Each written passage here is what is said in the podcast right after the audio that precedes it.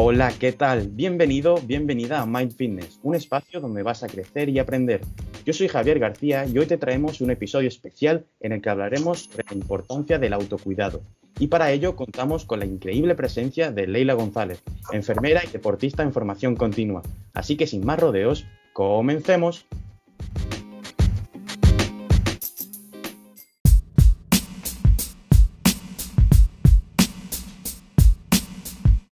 Bueno, Leila, para que nuestros oyentes te conozcan, eh, ¿qué deberían saber antes de ponernos a repartir información? Cuéntanos un poco sobre ti. Bueno, pues lo primero de todo, encantada de estar aquí con vosotros. Eh, yo soy una persona a la que le encanta llevar un estilo de vida saludable y considero que la salud es uno de los pilares fundamentales y mi vocación es ayudar a otras personas a tener buena salud Así que nada, hoy queremos compartir con vosotros la importancia que tiene cuidar eh, de una de las cosas más preciadas que tenemos, nuestra propia salud. Así que vamos a ello. Bueno, Leila, pues ya que te conocen un poquito, vamos a ponernos en contexto, ¿vale? Y bueno, queremos saber cómo ha avanzado la medicina en las últimas décadas. Entiendo, en las últimas décadas, entiendo que ha sido positivamente, pero ¿esto es cierto? Pues los avances en medicina han hecho que a lo largo de los años pues haya ido descendiendo la incidencia de enfermedades transmisibles, con el desarrollo de vacunas, tratamientos, etcétera. Aunque el virus que nos ataca ahora mismo sea una enfermedad transmisible y ni los avances científicos son capaces de pararlo, pero bueno, quitando esto, eh, uno de los grandes problemas a los que se enfrenta el mundo hoy día son las enfermedades crónicas no transmisibles. Em, en nuestro ranking tenemos en cabeza a las cardiopatías y los ictus, que son actualmente las principales causas de muerte en todo el mundo. Y a ello, pues se le suman otras enfermedades que conforman actualmente más del 70% de las muertes y enfermedades del mundo, que serían el cáncer, la EPOC, enfermedad pulmonar obstructiva crónica, causada por el tabaco, la obesidad y la diabetes. Entiendo que, todos estos datos tan impactantes son a nivel mundial, ¿no? Y la verdad que impacta, como vuelvo a decir, es, increíble que el 70% de todas las muertes del mundo, eh, o de las morbilidades, perdón, eh, es decir, de todas las enfermedades, sean mm, principalmente por, este tipo de malos hábitos, ¿no? En nuestro país, en España, ¿cuáles son estos datos? Pues para ponernos en contexto y verlo más de cerca, en nuestro país los datos no son menos preocupantes. Eh, por un lado, la obesidad continúa aumentando en España y más de la mitad de la población adulta eh, tiene exceso de peso. Y el ritmo de crecimiento de esta enfermedad es ya tan acelerado como en Estados Unidos, que siempre decimos, Buah, es que en Estados Unidos mira cómo comen, todo el día hamburguesas, patatas fritas, no sé qué, es una sociedad súper obesa. Y la verdad es que no nos alejamos mucho de ellos y somos el segundo país de Europa con más obesidad. Eh, después, por otro lado, eh, sigue aumentando la prevalencia de factores de riesgo de estas enfermedades como son la hipertensión arterial, el colesterol alto. Y después en la diabetes es increíble. Desde el año 1993 se ha casi duplicado el número de personas con diabetes.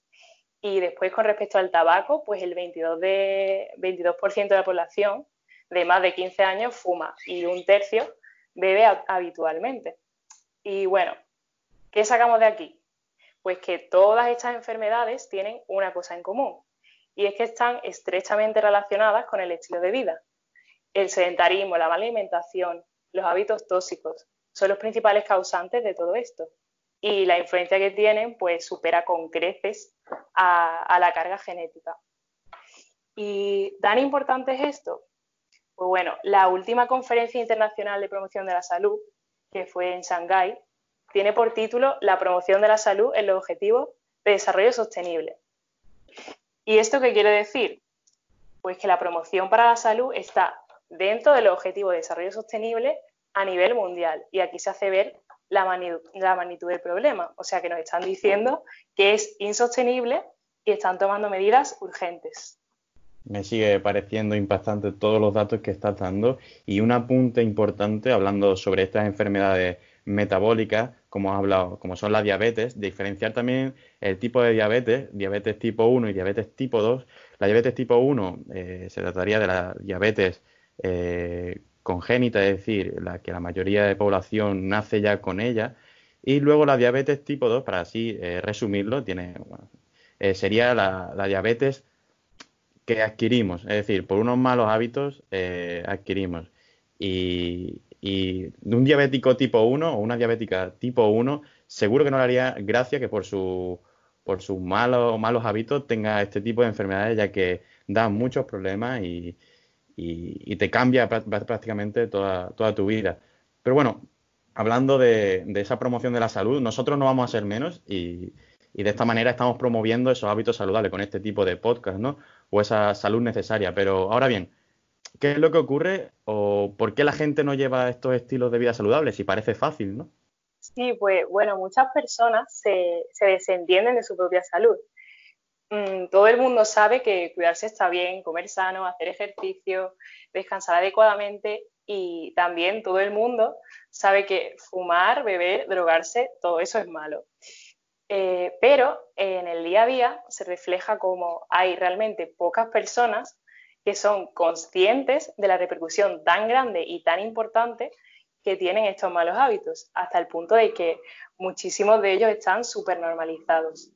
Eh, está muy normalizado tirarse horas y horas sentado viendo Netflix, eh, jugando a videojuegos, viendo la tele. También está muy normalizado merendar eh, galletas María, desayunar colacao, un bocadillo de chorizo, beber Coca-Cola, etc. Y eso eh, se hace ver en cómo van aumentando exponencialmente las enfermedades que hemos comentado antes. A mí personalmente, haber estudiado enfermería, pues me ha abierto muchísimo los ojos con respecto a este tema. Eh, las personas esperan a caer enfermas para tomar conciencia y responsabilidad y esperar que la sanidad pues ponga remedio al estropicio que ellos mismos muchas veces, muchas veces sin ser conscientes pues han generado. ¿Y qué pasa? Pues que en muchas ocasiones no hay vuelta atrás. Y una cosa muy importante es que llevar un estilo de vida saludable no solo puede evitar eh, la enfermedad, que muchas veces pensamos que a nosotros nunca nos va a tocar, sino que también nos hace sentir eh, muy bien con nosotros mismos y nuestra calidad de vida aumenta considerablemente. Eh, yo personalmente, desde que empecé a llevar un estilo de vida así, pues he notado cambios increíbles a nivel físico, eh, psicológico y a todos los niveles. Y cambiando esto, pues te haces un favor a ti mismo, a ti misma. Pues esa palabra que has mencionado y, parece que, la tenemos que poner en mayúsculas, ¿no? La palabra normalizar. El hecho de normalizar sí que, sí que trae muchos problemas, sobre todo a nivel de salud, porque muchas personas se piensan que lo normal es lo saludable y, normalizar algo que está mal pues puede llevar a que caigamos enfermos y bueno, al fin y al cabo nos tenemos que guiar de la ciencia para que nos diga qué es lo estándar y qué, es lo saludable, por así decirlo, no, no qué es lo normal, porque lo normal de, desayunar, como bien mencionaba, unas galletas o un bocadillo de, embutido, ¿no? O beber constantemente bebidas azucaradas, mal llamados refrescos, pues sí que, sí que es un problema normalizarlo y al fin y al cabo ahí entra también la parte de responsabilidad, ¿no? De cuestionarse un poco cómo, cómo tomar estas decisiones y, cómo encaminar nuestros hábitos. Pero entonces, si yo puedo controlar en cierta medida mi estilo de vida, nuestros oyentes se estarán preguntando cuáles son esos hábitos que, en los que se puede incidir. Y si no lo hago, pues, ¿qué me ocurriría ¿no? si no incido en esos, en esos hábitos? Pues bueno, uno de los hábitos más insanos es el tabaquismo y es la primera causa de enfermedad, invalidez y muerte en, España, muerte evitable. El consumo de alcohol también es otro problema de, hábito insano, representa el tercer factor de riesgo eh, más importante en muerte prematura y enfermedad. Eh, después, la actividad física es necesaria para tener una buena calidad de vida y está mm, más que demostrada la importancia que tiene en la salud de las personas el sedentarismo supone el cuarto factor de riesgo relacionado con la mortalidad a nivel mundial. Y ojo, la actividad física es simplemente moverse, no significa que ahora todo el mundo tenga que ser deportista de élite, matarse en el gym o, salir a correr como un loco. Y bueno, la alimentación es fundamental. Es cierto lo que dicen de que somos lo que comemos. y bueno, esto junto con el resto de hábitos podrían evitar el 80% de las enfermedades cardiovasculares, el 90% de la diabetes tipo 2, como bien has dicho antes, y el 30% de los cánceres. Pues vuelvo a repetir y sigue, y sigue resaltando este tipo de, datos que parece que no, que lo estamos obviando en nuestro día a día, pero están ahí. Al fin y al cabo, eh, estamos teniendo unos hábitos que, que, si queremos colaborar con nuestro país y con nuestro eh, con nuestra economía, pues deberíamos también de tener un poco en cuenta esto, ya que se ha especulado que la inversión de un euro en actividad física o en hábitos saludables eh, eh, repercutiría, repercutiría en tres euros en, en, sanidad, porque por supuesto este tipo de personas insanas, este tipo de personas con malos hábitos, es decir, que fuman, beben o incluso ni se mueven, eh, sí que tiene un gran coste para, la sanidad. Pero tú, como hemos dicho al principio, eres enfermera y, nos gustaría también saber cuál es una de las labores más importantes de, la enfermería. O sea, según tu punto de vista, eh, ¿cómo te, ¿qué labor es la más importante de, la enfermería? Eh, con respecto a este tema, la educación para la salud es fundamental es un instrumento muy, muy potente, tanto para la prevención como para la promoción de la salud. Y está incluida como una de las funciones de la enfermería. Somos educadoras y educadores para la salud. Eh, pero poca gente conoce esta labor. Mm, la mayoría de las personas, pues al pensar en una enfermera, se imaginan eh, sacar sangre, vacunar, un pinchazo y poco más. Ojo, sin culpar a nadie, porque yo misma antes de entrar en la carrera pensaba así. Eh, pero bueno, todavía es una profesión con poco reconocimiento, aunque ahora con el tema del COVID y tal parece que un poquito más. Pero bueno, confío en que va a seguir creciendo.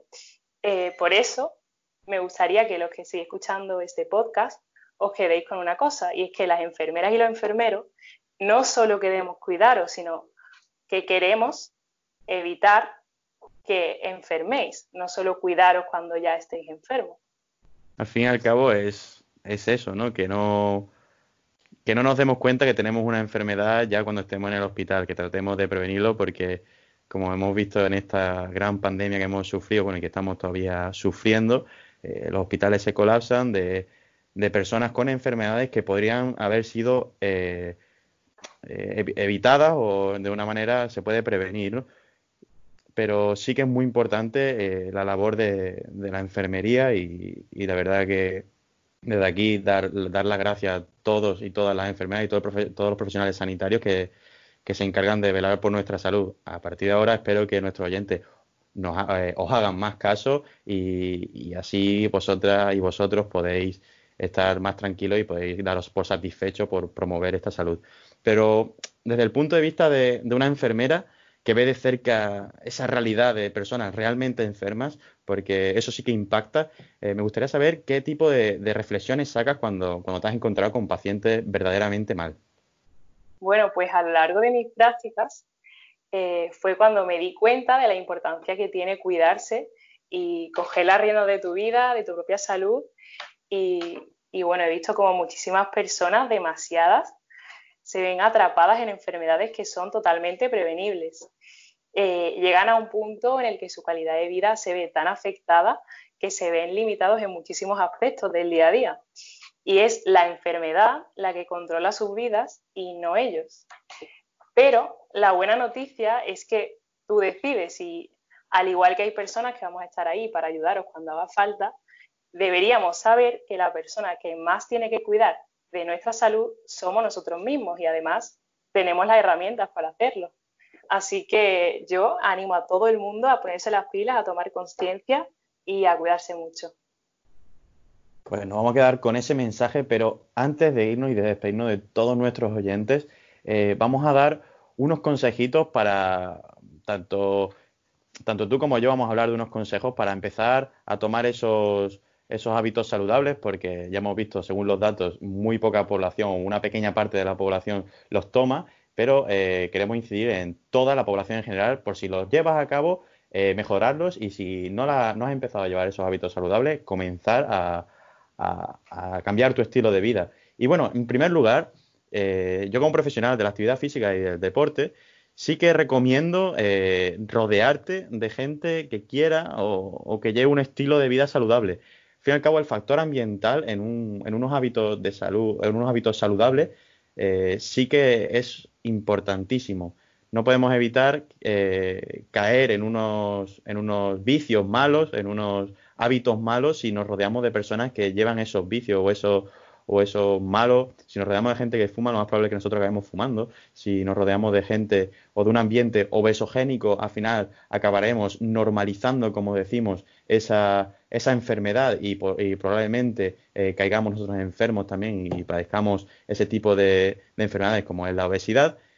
Y otro consejo que me, que me gustaría dar a todos nuestros oyentes es que elimines de tu vida todo lo que hemos mencionado anteriormente. Si fumas, dejes de fumar, recurras a profesionales para dejarlo. Si bebes alcohol, eh, bebe de manera controlada o incluso no bebas, porque ya sabemos que el alcohol es un tóxico y son sustancias nocivas que, no, que nos hacen eh, eh, caer enfermos y, y, tener enfermedades que, como tú bien dices, no hace falta ir al hospital para curárselas, es decir, podemos prevenirlas, no hay que llegar ya al hospital. Y bueno, si tienes alguna adicción, como bien digo, recurre a un profesional, ya sea un psicólogo, ya sea tu, médico habitual, y, trata de eliminar todas estas adicciones. Leila, ¿qué nos puedes contar tú como consejos? Bueno, pues yo aquí diría que la dieta es fundamental. Es súper importante comer eh, lo más saludable posible y si estás con malos hábitos de alimentación, eh, creo que es un error eh, creer que lo que hay que hacer es directamente pasar a una dieta súper sana. Simplemente el hecho de ir eliminando ciertos productos, ciertos alimentos que nos hacen mal y saber identificar cuáles son los mejores, cuáles son los peores, yo creo que por ahí se podría empezar. Y después moverse. Eh, como he dicho antes, moverse es súper importante y, nada, que muévete tanto que tengas que comer por lo que te has movido y no por lo que has comido. Así que eso. Muy buena reflexión esa final. Y nada, muchas gracias Leila por estar aquí compartiendo todo lo que has aprendido eh, durante tus años de formación y sabemos que no dejas de formarte y de promover toda la salud. Eso es un camino que queda por recorrer y, estamos trabajando en ello. Así que nada, muchas gracias. Eh, y a ti, amigo oyente o amiga oyente, eh, te espero, te espero verte, espero verte pronto en el próximo capítulo. Ya sabes que traemos muchas colaboraciones, traemos mucha información y muchos temas que seguramente te ronden por la cabeza y te interesaría seguro eh, escuchar. Así que nada, nos vemos en el próximo capítulo. Un saludo.